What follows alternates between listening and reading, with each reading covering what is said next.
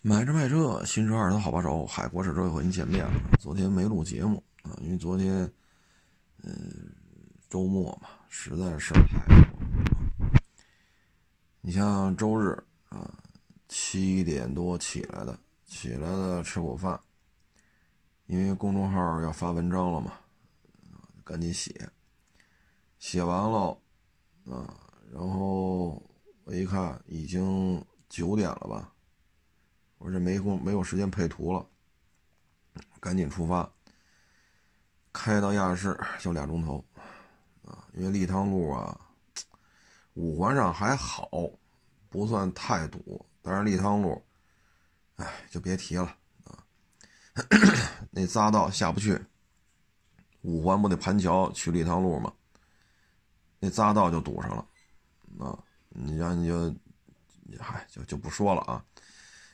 等开到亚市就十一点了，十一点呢，我赶紧啊，因为那辉腾不是卖了吗？赶紧给人家这个，呃，做检查啊，做检查，检查到检查了一个钟头的时候，啊，这锐志抛光啊什么的，这都弄完了，得，赶紧弄弄锐志，锐志路试举升机，刚从举升机下来，啊，又来了。一个老客户了啊，这几年在这儿老来上这儿买车了啊，说找我聊天了，我说成，赶紧再回去，又陪人家聊了一个多钟头，啊，聊完了之后，再把睿智的那个小视频拍完，然后再弄那个辉腾，弄完辉腾呢，都快五点了，有一网友来卖车了，啊，又跟人验车聊价，等全弄完了，等我准备从亚市出发。这就五点五十了吧？晚上再开回来，好家伙，这一趟路开了七十分钟。五点五十出发啊，我开了七十分钟，我才开到五环，才上五环，就这十公里啊！哎，然后回了家啊，这个中午也没吃上饭嘛，饿的我也挺难受。吃吧，吃完了说再配图。结果呢？这一发现了照片我让摄像帮我把照片拍了，就就有一张我坐在那个第三排的嘛。结果呢，他拍是拍了，给删了又。嘿，我说得，这文章也发不了了。啊，这个，唉，这个因为这一天没吃饭嘛，晚上开车回来饿的不行了，结果车上只有一酸橘子，我不把酸橘子给吃了。回家再吃晚饭，好家伙，这就开始窜稀，一直拉到夜里两点，我勒个去！就这就这一天，哎呀，这工作量，工作量还好啊，主要这事儿啊实在是太忙叨了啊。配完图都夜里十点了，你说呢？早上七点多起来，吃完饭开始写稿，到晚上配完图就十点多。然后就开始窜稀，哎呀，实在是太忙了。昨天啊，这个咱先说说这个，就找我来这个网友啊，这网友呢，呃，很有钱啊，很有钱，呃，因为家里车就得十辆，十辆，十辆八辆啊。嗯，别墅也不止一套，啊，车也都是十二缸的，啊，八缸的，啊，然后呢，他跟我聊什么呢？就是这个汽车短视频，啊，他呢来了之后呢，他就说呀，别干了，啊，这二手车别干了，直接呀拍短视频得了。啊，然后我们就聊抖音，我没说快手，我说抖音汽车这些主播啊，我们摘了有十个，啊，比较火爆的，怎么起来的？谁挣了，谁没挣？这哥们儿原来是干嘛的？那哥们儿原来是干嘛的？这个投资方是什么情况？砸了多少钱？这个为什么没起来？那个为什么起来了？啊，这几个主播捋了要十个吧，原来都是干嘛的？啊，有的是纯粹吃软广，啊，有的呢是打了二手车的 这个 title，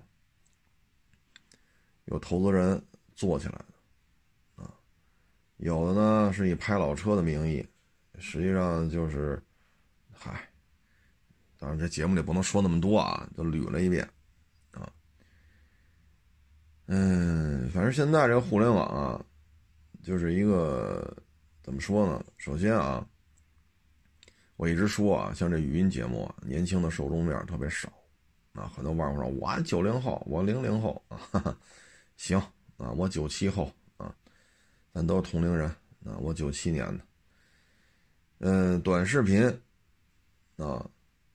年轻的受众面是占据绝对的这个主主要的一个占比啊，嗯，十几岁、二十几岁啊，他对互联网的活跃度是最高的。那他们就是因为刚刚才开始，就是步入社会啊，有的呢可能还是学生，他离步入社会还差那么。呃，比如还有三年毕业，还有一年毕业，还差这么一段。我说这个年龄段呢，最渴望的是什么呢？将将来一参加工作啊，比如说一年毕业、三年毕业的，或者说我一参加工作之后，我觉得啊，这老板是傻叉，那个首富是傻叉啊。年轻人有这种惯性的思维方式，因为谁都年轻过，所以呢，他们就特别认同什么呢？年纪轻轻啊，豪车、豪宅。啊，不用上班，每天就是各种吃，各种玩，啊，大 house，啊，几百万的车，啊，他们对这些东西是非常认同的，因为他们觉得你初生牛犊不怕虎嘛，所以他们心里也觉得，哎，这些东西算个屁，啊，用不了几年我也能这样，潜意识当中对于暴富。作为人上人，潜意识当中都有这种心理上的需求啊。你包括我也是，对吧？这我还做梦梦见我中了一百多个五那个特等奖五百万呢啊。人都有这种潜潜在的需求啊。当你岁数到了一定程度之后啊，非常残酷的现实教育了你，让你知道了只有脚踏实地，老天爷让你干什么，你只能干什么。你挣不了的钱，你也别眼气，啊，你你买不起的宅子，你也别骂大街，现实就是残酷的。所以说，刚参加工作或者说即将参加工作的，他没有在现实生活当中看到太多残酷的东西，所以他就认为自己这个也行，那个也行，什么都行，啊，所以这个年龄段呢，他对于这些汽车短视频呢，他就有这样的诉求。啊，你只要满足这个，啊，他们就哎呀，他真有钱，哎呀，我也想像他这样，哎呀，这车我也想有，哎呀，这豪宅，哎呦，他还认识他，哎呦，他还认识他，哎呦，哎呦，他粉丝多，哦呦呵，得，您这热度就算起来了。再一个呢，就是是可以花钱买位置的，这已经是不争的秘密了，啊，这是公开的秘密了，啊，是可以花钱买位置，所以有些呢。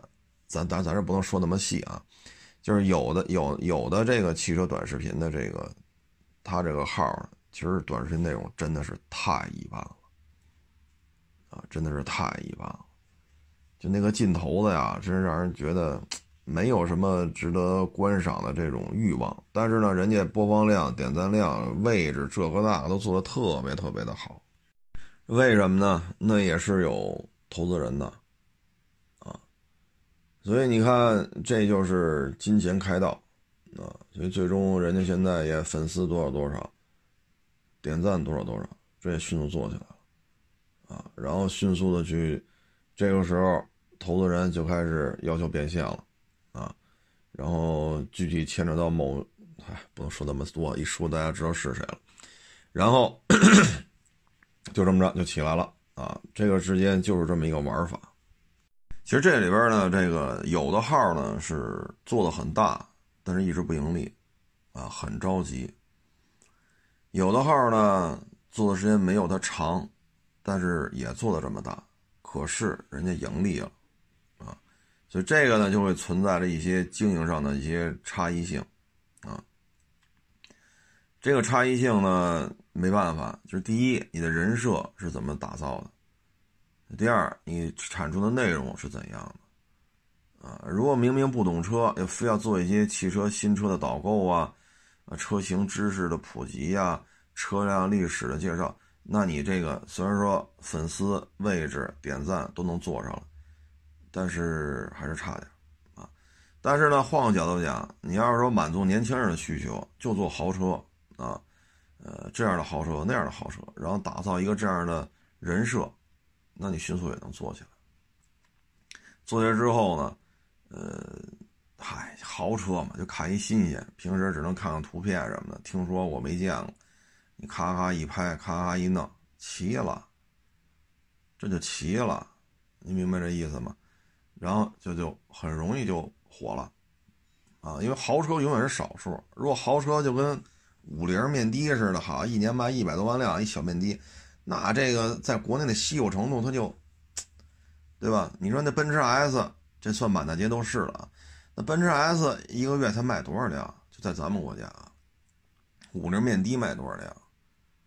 所以你要拍五菱面的要火，你就得拍那种爆改的，比如说拉力赛版本的，啊，比如敞篷版本的，啊，比如八级赛车那个思路打造出来的，比如说漂移赛车搞出来的，比如哈拉 Flash 这种风格搞出来的，你只有这样才能让你拍的小视频有一些独到的点，才会受人关注啊。同样，你觉得我就拍个奔驰 S 3.0T，这个关注度就不高。啊，所以一定要拍更贵的车，劳、宾利。所以很多人戏称嘛，抖音上的劳斯比实际上在车管所挂牌的劳斯多若干倍。啊，说的就是这事儿。啊，然后出行的时候要注意，你不能是吧？啊，你得什么衬衫呀、裤腰带呀，啊，八千块钱裤八千块钱裤腰带，一万块钱的衬衫，两万块钱的皮鞋，啊，这裤子还得一万五。啊，再带个二十万的手表，你平时就得这样的人设，你只有这样出台，你才能怎么怎么样，怎么怎么样啊？所以你看，有的号纯粹是做车型普及啊、知识介绍，本身你又不懂，你在做汽车主播之前，你又不是干这行的，对吧？这个平台开大会时自己都说，我不是干这个，我也不懂车，干得下去就干，干不下去我就回去了，干原来老本行了。那你怎么可能盈利呢？是您这粉丝数量级，那我是比不了，啊，我这没权没权没势的啊，所以这就是为什么有的就挣着钱了，啊，一年挣个几百个很轻松，为什么有的挣不着？我们也聊这个聊了有一个多钟头啊，哎，然后说那就别干二手车了呗，是不是？我说我这个。哼，我说我有这精力吗？对吧？拍个每日一车，也是我自己出镜啊。我说你，我就我把刚才节目开头说这个流水账，这一天流水账我也跟他说。当然了，那会儿还不知道自己晚上这个那么晚了还有人来卖车啊，因为弄完了天都黑了嘛啊。嗯，也不知道晚上会窜稀啊。我就说说之前，我说你看这这这多忙啊。每日一车还没录呢，蜻蜓没录呢，那辉腾还差俩钟头的活啊等等等等等等，嗯，反正这就是现状，啊，这一波红利呢，收获了就收获，没收获也就没收获。当这一波红利淡去的时候呢，那可能就打回原形了，啊，因为你看社交平台，啊，这个它就是后浪。前浪的问题，博客啊，然后现在公众号已经不行了。我之前就说过，那大概年初去年底我就说公众号不行了，公众号的时代已经过去了。这公众号大概一四年，一四年吧，大概是开始起的。你抓住它的红利了，一五年、一六年做起来了，软广一六一七，那是它的巅峰。你做到了就行。到一八年再投入进入公众号就晚了，真的就晚了啊！到一八年就不值当了，一九年就更不行了。那今年说再投资做公众号，那纯属扯淡了！所以呢，这个社交平台也是一波接一波。像我这个岁数呢，论坛，那时候你的社交资讯就是仰仗论坛啊。你比如爱卡，爱卡的论坛很厉害的。当时看车的东西去之家看，上论坛交流都去爱卡，啊，以至于当时有人跑之家看完新车的资讯，跑爱卡聊天去。但是论坛迅速没落，啊，因为有了微信。有了微信群，包括后来这个呃短视频啊，所以大家不就爱卡的论坛迅速没落，活跃度、在线人数暴跌啊。反正这东西就是，还是我也经常说这这这这你挣了钱了就是挣着，没挣着就是没挣着啊，这就是很残酷的一个现状。挣着呢就是挣着呢，没挣着就是没挣着，所以这东西看呗啊，人家愿意投资那就投去呗，反正这个行业就是这么一个现状啊，就是这么一个现状。嗯，因为平台呢，你说我要作为短视频平台，咱先不说别的，服务器我就得花多少钱？几亿用户。咱别说每人每天一条吧，每人每年一条，那就几亿条视频。这几亿条视频需要服务器就得多大？这服务器的租金就得多少？服务器的运维就需要多少？对吧？所以，那短视频平台也是要回报的。所以现在就是一个公开的一个一个，你包括。我发短视频，那后台都有提示。你那叫什么呢？叫你花钱买位置嘛。他那个那英文叫什么我忘了。你注册一个，你发你也会遇见。当然了，就是你得粉丝到一定量级啊。你说就十个粉丝，这这够呛啊。再一个，有的是上层上层建设啊，然后那就是另外一种玩法啊。所以这里边我觉得就是看。就给各位就这么一分享，您觉得您能干，您就干，啊，我这个真是没这脑子，啊，我这个这这这这你这买卖不大吧，弄了一堆事儿，哎呀，每天是忙早忙晚的，啊，包括直播，我就疫情期间二三四还做点直播，后来就不做了，忙不过来，啊，你看人家哈一说这个那，人天天直播。你作为我来讲，我还真是没这精力，啊，有的呢就说你上午你在你店里边，你就干这个，下午在店里干那个，晚上回家吧就在那不就完？我说这他妈不干活啊！我说他妈哪台车那小视频，那举升机底下不是我在那亲自在那在那说在那介绍啊？那路试哪台车不是我自己在那开着车跑啊？无非就找个伙计帮我拍而已。但是开车那不是我呀，举升机底下那不是我呀，我这不牵扯精力啊。你说的补过漆，你说的没补，您不检查呀？这东西也不能张嘴人，那那不得撅着屁股验一遍吗？我在这卖完了，不还得再给人查一遍吗？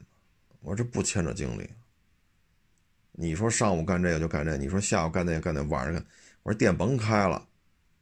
对吧？咱找一个风景如画的公园边上，比如奥森，咱租个两居室，那那房租才多少钱呀？这比你开店好，这么大展厅，比这房租可便宜多了吧？这租一两居室，对吧？透过窗户就能看到奥森这个大的森林公园，我上那儿干去不就完了吗？这一间当办公室，一间当演拍片的，就算就算小演播室。我说这成本多低呀！你在屋里说呗，对吧？天好，咱就是下了楼，咱上奥森拍去。奥森里边公园大，风景如画，可大了，何必干这儿呢？你摆这么多车，你不担责任吗？哎呀，咱就不说这点事儿了啊，这个基本上一听就能明白了啊。嗯，我这是没辙，每天的杂事太多啊，这个直播也顾不上。直播呢，你得声情并茂啊，自己捧自己逗啊，你跟那一本正经的啊，雅阁轴距多少啊？啊，这个 G L 八有多大马力呀？啊，这个途观 L 这个高配多少钱呀？低配的，你就这么聊，没人愿意看。对于我来讲，自己捧自己逗啊，实在是没这精力啊，太累。原来看过直播都知道，三四月份啊，我做一场直播满头大汗啊，这这这太消耗体力了啊，所以做不了啊。这这岁数，我这白天这么折腾，晚上回家再直播去，做不了啊。那咱就不说这事儿了。昨天来那车吧，我觉得有点意思。他呢，这车呀，是一个就什么车咱就不说了啊，因为那车我们觉得车况差点意思，所以我们就没收啊，差点意思，咱别说是什么车啊，回头耽误人家售卖啊，这就不合适了。这车呀，咱先说这个装饰这一块啊，昨天我也拍一小视频啊，汽车装饰的故事。他这台车啊，原来是。就是门和这个椅子都是布面的，啊，就是为了显档次嘛。他把那车门上那一块有绒的，他给它包上真皮了。但包这个呢，得把车门内饰面板拆下来，拆下之后把绒的这一块糊上皮子，哎，然后再装回去。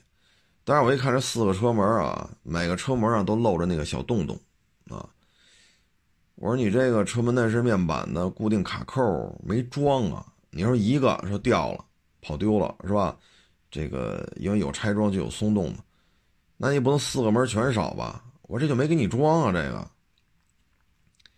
车主一看，哦，还还真是啊，他以为就这样呢。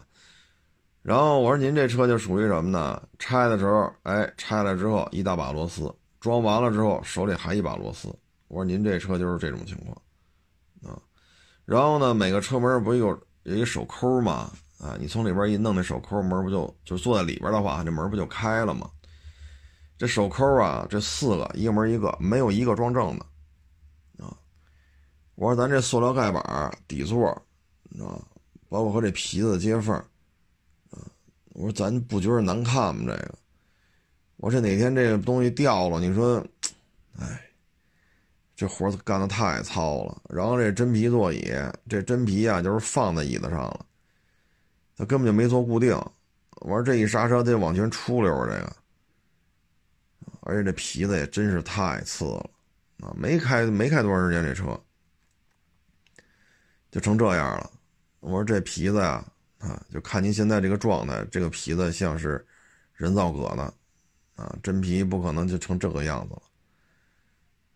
所以这个改装啊，也得擦亮眼睛啊！有些东西弄的是忒次了啊，花了不少钱。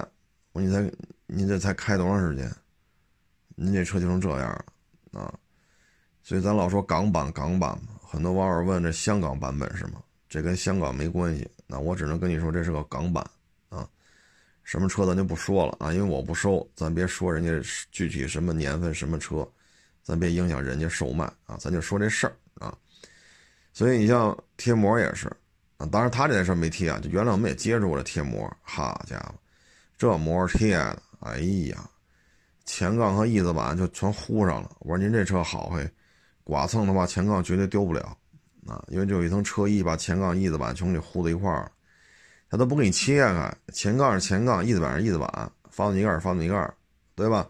正常贴车衣是不是应该这么贴？人家不去，从翼子板兜下来，把前杠一兜的糊在那边翼子板齐活。我说您这前杠真是丢不了了，啊，装成什么样的前杠都得在车身上挂着，啊，你说也不便宜，一张嘴多少钱多少钱？但是呢，你说这车一贴的，这这就这个效果，啊，嗯，你包括装那个什么三六零、倒影，哎，这不好使的太多了！所以各位呢，弄这个时候还真是得擦亮眼睛啊！汽车装饰肯定是一个非常有发展的一个行业啊，因为每年咱国家新车的售卖的数量都是千万辆，那千万辆嘛，那总有一些需求，比如说贴个车衣啊，比如说玻璃上贴个车膜啊，比如说弄个头枕啊。绑在那个靠背上，正好顶着点这个后脑勺啊，因为头枕不是太合适嘛，对吧？弄个脚垫儿这东西是不是这每年上千万辆新车上牌，这是不是就是产业链啊？其实这个这个这个行业还是发展还是蛮大的，嗯，但是也是有好的，那就会有坏啊，所以各位也得悠着点。你像这辆车，好家伙，这几万块钱花的。哎呀，我说你早知道你给我呀，你把钱给我，给你干呀！哼，我最起码我这不能，好家伙，装完了还剩一堆螺丝，这这这这是不可能的啊！拆了多少装回去多少，这这咱还能能懂能弄懂这个啊？哎，这个人家车主一看也是，哎，啊，最终没收的那车跟这没关系啊，跟这没关系，因为这都能。再给它修回来，它是其他的原因，嗯，没没收。就跟各位做一个分享吧，您去做装饰的时候，真是得悠着点啊，要不然这，哎，这这这这，这都影响安全，你知道吗？因为那皮子就相当于就放在这椅子上了，你你你上下车或者你一挪，这皮子都跟往前后动，你这急刹车的时候，你这人都不稳定啊，对不对？人都不稳定啊！你这玩意儿不是太安全啊。这个高尔夫八是前儿上市的吧？十四万九千八，一点四 T 啊。就这个价格呀，高不可攀啊。还是原来那套动力系统啊，然后轴距也没变化，矮了窄了啊，就是车身长度变长了。现在都是以大为美，咱这个就不好说是变大了变小了啊，还是这套动力系统，你放在这车上，十四万九千八，一点四 T，这个这个恕我直言，我这这这这这有点过了啊！你买一个一点四 T 速腾才多少钱呢？对吧？这速腾可是德国车，对吧？比它这多一屁股啊。你买速腾多少钱？而且那空间还更大。你买一卡罗拉混动多少钱？那更省油。再说了，你买一个迈腾才多少钱？现在迈腾优惠完了多少钱？这大家都心里都有数。十四万九千八，一万多点购置税，啊，再上点保险，啊，这车就得包牌就得过十七了。啊十七万多买个 1.4T 的入门级的高八，您觉得这这事儿靠谱吗？本身两厢车在国内，这也就是飞度、致炫，就这个丰田这四个，本田这四个，呃，加一块儿一年能卖个奔着二十万辆吧。骐达高七都做不到这个量。啊所以咱这个车要这么卖的话呢，我觉得真的就是，就我就 喜欢就好啊。我觉得这车定价确实太高了啊，你并没有什么让人觉得越级而立的东西。三厢家轿当中这个级别啊，三厢家轿定价最高的那就是速腾，但是速腾优惠可不是三千五千的，这里边卡罗拉雷凌混动这是口碑最好的。这优惠也是一万大，啊，一万大，十三万多的起步价，实际提车价的十二，十二，甚至于有的网友说他们那儿混动卡罗拉雷凌的入门级，有的网友说他们地方都不到十二。而且你像卡罗拉雷凌电子安全配置做的真是蛮齐的啊，油耗就甭说了，这混动的咱就没法说油耗了，这太低了。你说速腾呢，那后排空间很大很大。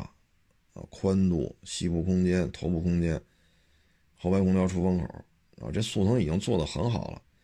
这比当年奥运会之后那个第一批国产迈腾比那个后排空间还要大。就现在这速腾啊，你看它 1.4T 自动挡裸车价，实际的裸车价才多少？所以高尔巴这定价呀，我觉得优惠啊，如果说低于两万，我个人感觉啊，不是太值啊。你要说高尔巴能买吗？我说你要喜欢，是吧？花钱难买我愿意。那你要喜欢你就买，但是我个人建议，这是优惠一万、一万多，咱就别沾了啊。因为这车你参考一下速腾优惠多少啊？你参照一下凌渡优惠多少？你再看看朗逸、宝来优惠多少？你参照一下这些指导价都十几万的车啊，别到时候是吧？您这优惠五千您就买了，将来优惠两万多，您说你这什么都没干，光这车价你就差出两万去，这咱说居家过日子也都不容易啊，是不是？咱这不是说买一劳斯。谁买的贵显得谁牛，谁买的便宜都是劳斯，感觉低人一头似的。咱有那八百万的，咱不买七百万，咱这车不是劳斯，是不是？咱就是一个居家过日子啊，带老人上医院呀，送孩子上个学呀，自己上下班当个腿儿啊，仅此而已。所以我觉得等等吧，啊，等等。啊，还有一个网友啊跟我说租房子住啊。为了孩子上学嘛，二环里吧还是二环外租房子住。原来家里住北五环啊，这个呀，很多网友可能不能理解，说在北京有房，为什么还要租房住？现在啊，北京这种事儿啊很常见，教育资源呀核心的地区啊，你比如说中关村一二三小啊，史家胡同小学啊。呃，四中八中，啊，什么人大附，啊，什么清华附，啊，北大附，这些特别牛的学校呢，基本上都在市市中心，啊，就是西城啊、海淀，主要以这两个区为主，啊，那这两个地区呢，因为，呃，这些学校大部分都在二环、三环、四环里啊。所以你在这上学的话呢，就得在这附近住，因为现在学校上学的时间特别早，放学时间呢相对而言也也有点晚啊。所以你要是因为北京太大了，你说五环外弄一个大一点的房子住着舒服一点，这是可以努一努可以实现的。但要学区房呢，你努不起啊。前两天是谁跟我说来着？中关村三小吧。中关村三小边上带学带学那个带学位的，就是你买了房，户口落在这儿，你就会去上中关村三小。那套房子十六万一平，啊，大吗？不大，五十平，十六万，您可以算算，你加上税费，国家收的契税是首套房、二套房等等吧，啊，咱就不说那么细了。这套房子五十乘以十六，啊，这就是八百万。八百万再加上相关税费、中介的佣金，这套房子啊，您手里没九百万，够呛啊！你说你分期付款吧，也可以。首套房呢，可以做的，理论上讲是百分之三十啊，但实际上基本上都是首付百分之四十、百分之五十，甚至要求你付的百分之六十。那你二套房呢，就能不能就不能低于百分之八十？也是这套房子八百万，你要掏六百四十万。有二套房的话啊，六百四十万再加上刚才说那契税呀、中介的佣金啊，这个那，那合这套房六百四十万的话，你得掏七百万才能办完，然后你还欠银行一百多万啊，因为八百减六百四了，你还差着一百多万啊，每个月还得照着一万冒啊，照着一万一万冒一万吧啊，咱就别说那么细了，还得还月供，所以呢，这个。很多人呢，就是要么把户口挪到亲戚家，比如家里有亲戚，正好在中关村一小、三小啊，史家胡同，正好在这个小学边上，那就把孩子的户口挪到这儿，然后去上。但你不能再住人家里，对吧？那得接回来。有的呢是真花了钱买了，啊，是八百万，是一千万，就你你也别嫌贵啊，可能很多网友接受不了了。十六万一平，还不是什么大房子，你说豪宅呀、别别墅啊、四合院也行，就一普普通通的一居室，要嘛没嘛。各位，你也别这个那个，在北京，在这些牛的小学周周边，能够上这个小学的学区房就这价啊。虽然说现在已经是拍位置了，但是概率比较大的这些学区房价格依然坚挺啊。他呢，你比如说，我是花了八百大几。啊，全款还是花了七百分期，啊，那你你这个四十多平五十平，你要住一家子人，你肯定住不下，啊，你像忙得过来的时候，爹妈去接去；忙不过来，只能麻烦爷爷奶奶呀、姥姥姥爷呀，麻烦他们去接。那你这样的话，三代同堂，你住一五十平米的房子，你这显然一居室，这也没法住啊。所以呢，很多人就怎么办呢？买下来租出去，户口落这儿了，我把房租出去，然后还回到这个五环外啊。有的呢，就是一居室没法住啊，租出去，然后呢拿这个租金再加点旁边的租一两居或者三居啊。然后呢，这样吧，孩子上下学呢不用起那么早啊，因为本身学校可能七点半要求到校，那你要住在五环外，好家伙，这五点多。你就得就头六点就得出家门啊，这对孩子来讲确实睡觉也是盯不住了。那要在附近呢，七点半到校，那你这孩子六点五十、六点四十起啊，洗漱啊、吃饭呀，准备好书包文具啊，溜达十分钟到了，对吧？所以这个还是有区别的。就在北京呢，就出现很多家庭都是这样啊，五环外有大宅子啊，三室一厅啊，四室一厅啊。但是呢，在市中心就没办法了，啊，只能是租房子住，啊，因为为了上学嘛，所以北京这个学区房啊，啊，上次我说一千万买一八十平的，就有网友说了啊，这，这这这这这这 这接受不了，那你这八百万买五十平的，我估计您更接受不了。但确实不一样，啊，确实不一样。很多人说北京孩子不是考大学容易啊？各位啊，一点不容易。为什么呢？现在北京已经是到了一种精英化了，就是说呢，都是一些人尖儿啊，因为北京有虹吸效应嘛，把全国各地的一些人尖儿吸引过来，所以北京你会发现各行各业的竞争特别的激烈。当然了，机会特别多啊，万丈高楼平地起这种事儿也很常见。所以机会多，啊，嗯，但是人才也多，竞争也多，啊，而且呢，对于教育的这种投入也大。所以呢，你这孩子但凡某个方面你这个没跟上，你将来考大学就很费劲。不是说北京这孩子到了高三随随便便一混，什么二幺幺、九八五、清华北大玩似的就上了。那这这照这么聊，这胡说八道了，这个那根本就不可能。北京的孩子有很多上不了大学的，啊，因为你从小学一年级到高三，一共十二年，啊，十二年的话，你想想，这对一个家庭来讲，首先家里不能有太大的变故，啊，比如父母离婚呐，啊，或者破产呀、下岗啊，或者有进去的啊，你不能有太大的变故。第二呢？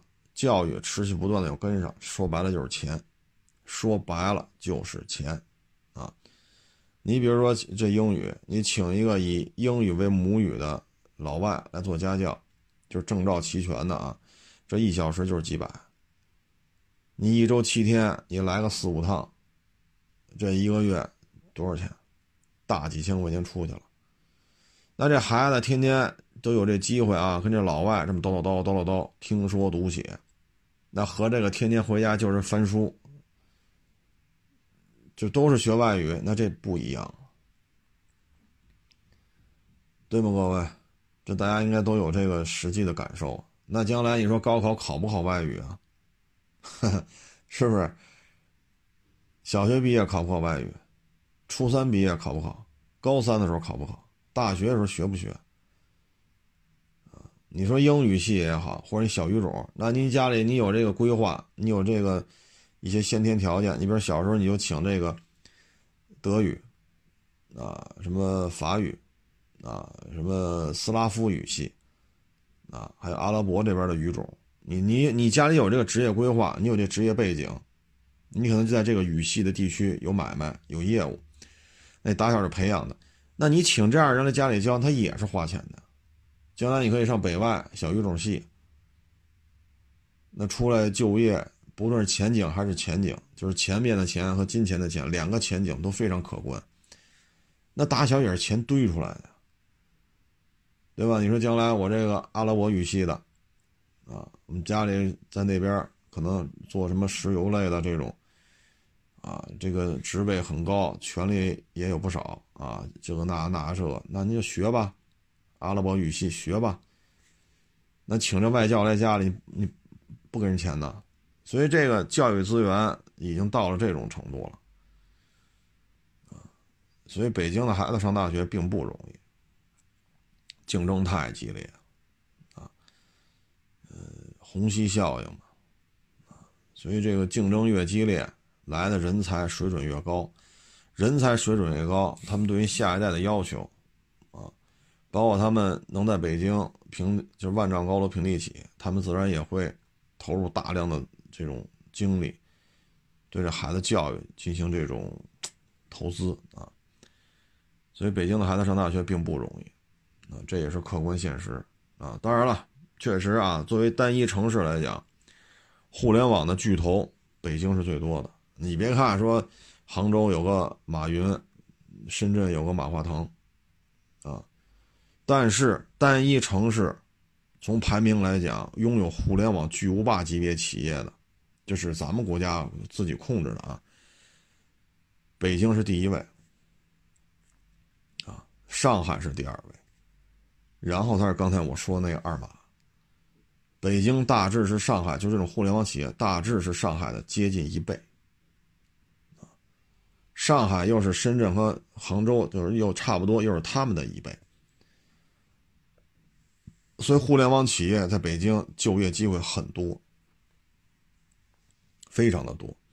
但是互联网企业对于学历的要求也很高，你也不能说大字不识俩啊，北京日报的念不下来，人民日报你也看不懂，那您这个。也干不了啊，咱这个是吧？所以这种教育投资吧，倒推那就是这样，学区房，没办法，成本门槛太高了，五十平米跟你要八百万，这就是北京的现状。你瞧得惯，你瞧不惯，你认为我这胡说八道的，你还认为这是真事儿，这都不重要，因为那房子说中关村一二三小边上了，说这学区这个位学位没占用过，买了能上。就这价明年这价还未必能拿下来了，啊，因为两三年前这房子就七百六百多，现在就是八百，啊，明年有可能八百都下不来，就得八百多，啊，加上税费啊、中介佣金啊，那可能这房子得九百冒了，啊，这就是，然后他跟我说嘛，他说你说开车吧，太堵了，因为都走立汤路嘛。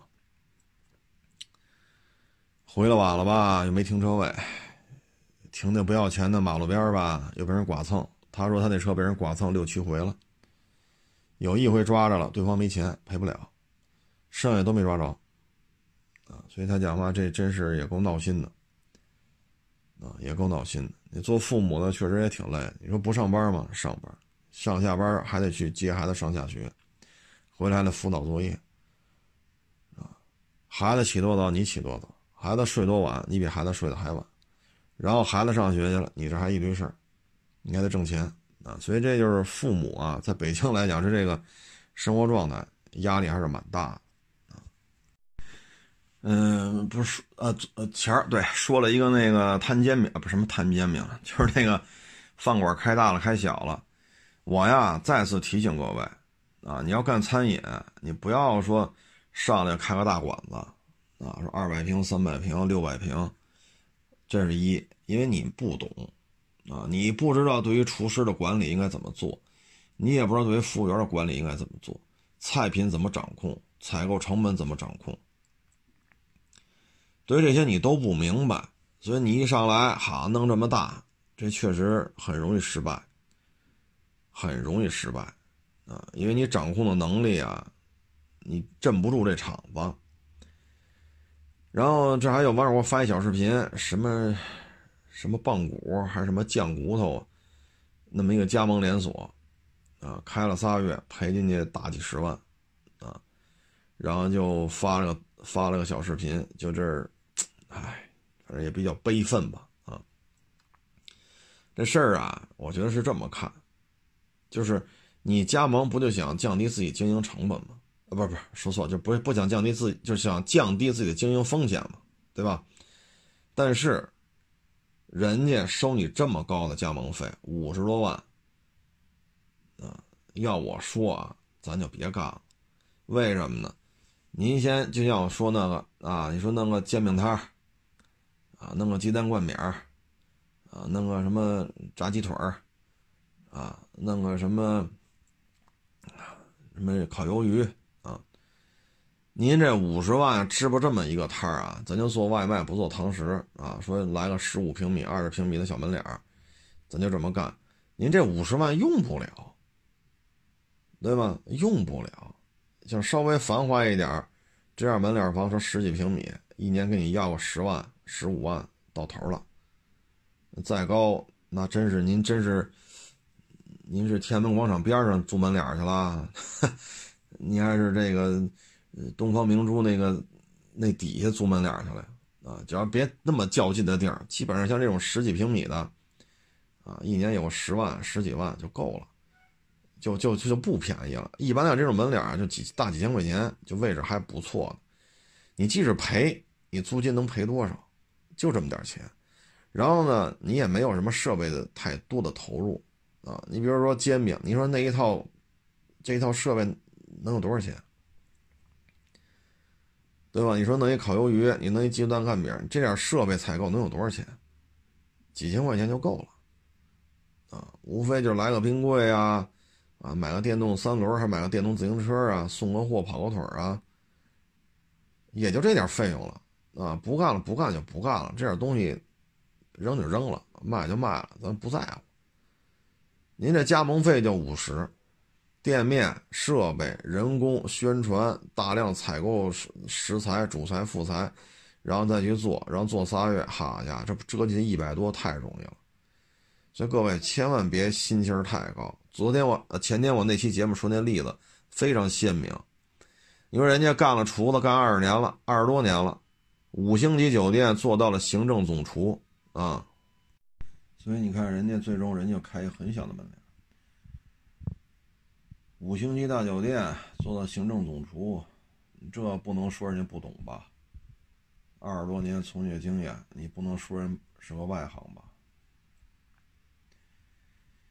你说从采购、管理啊、菜品、客户投诉啊、服务员的这种状态、厨子的状态、配菜打杂的、洗菜啊相关费用的掌控。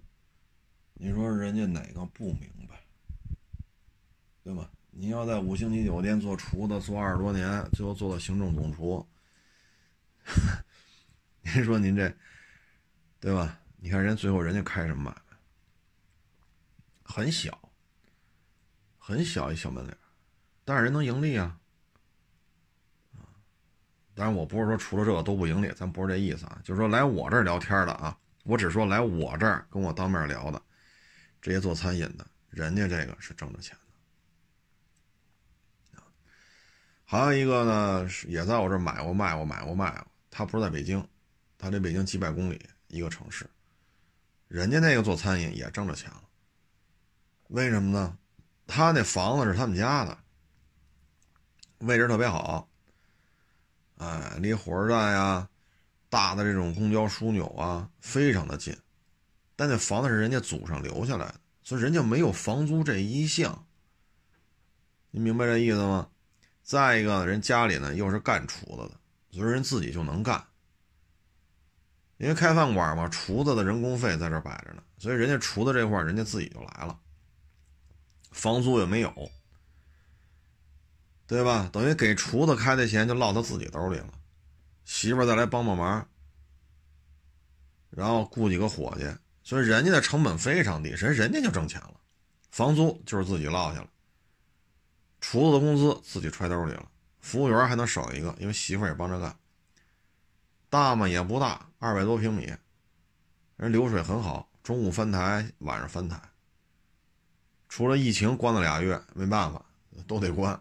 除了那会儿关俩月，剩下时间人家什么都不受影响，该买车买车，不耽误。我只说来我这儿了啊，咱不代表说全中国餐饮业都这样啊，各位一定要听清楚，我们只是提供一个参考啊，就是咱如果不懂，咱就开饭馆，咱得琢磨琢磨。说五十万加盟费，那什么酱骨酱骨头还是还是什么棒骨啊什么的，咱这五十万给他，咱不如拿出二十万来。像我说的啊，租一小门脸十几平米、二十平米，您先从摊煎饼开始，你先从做什么鸡蛋灌饼啊、烤鱿鱼，你先从这个做起。真赔了，咱也不会说，比如说一个月八千，咱租一年卖摊煎饼，好家伙！没没没挣着钱，这一年赔一百多万。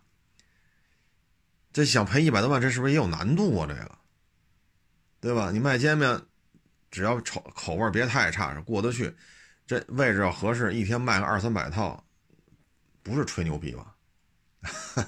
二三百套是不是就一千多流水啊？一个月是不是就是四万，甚至于五万？那您十二万的房租，一年就一个月一万，那您这是不是也就回来了？咱不说大富大贵吧，干俩月出去买别墅去，咱不那么想，咱就过日子，够吃够喝，是不是问题不大呀？所以说别贪大，啊，别贪大，啊，我举这例子很鲜明嘛，是不是这道理？啊，大家有时候可以琢磨琢磨，本来这经济形势就这样，好家伙，咱再掏家底儿掏个一两百万、两三百万，咱再出去干这个，哭嚓就赔干净了。仨月百百八十万没了，欲哭无泪啊！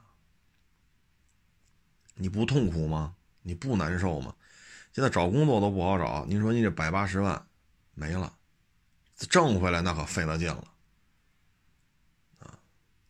所以各位还真是有些时候啊，有班上咱就上班去啊，能不辞咱就不辞啊，好歹到月给开支。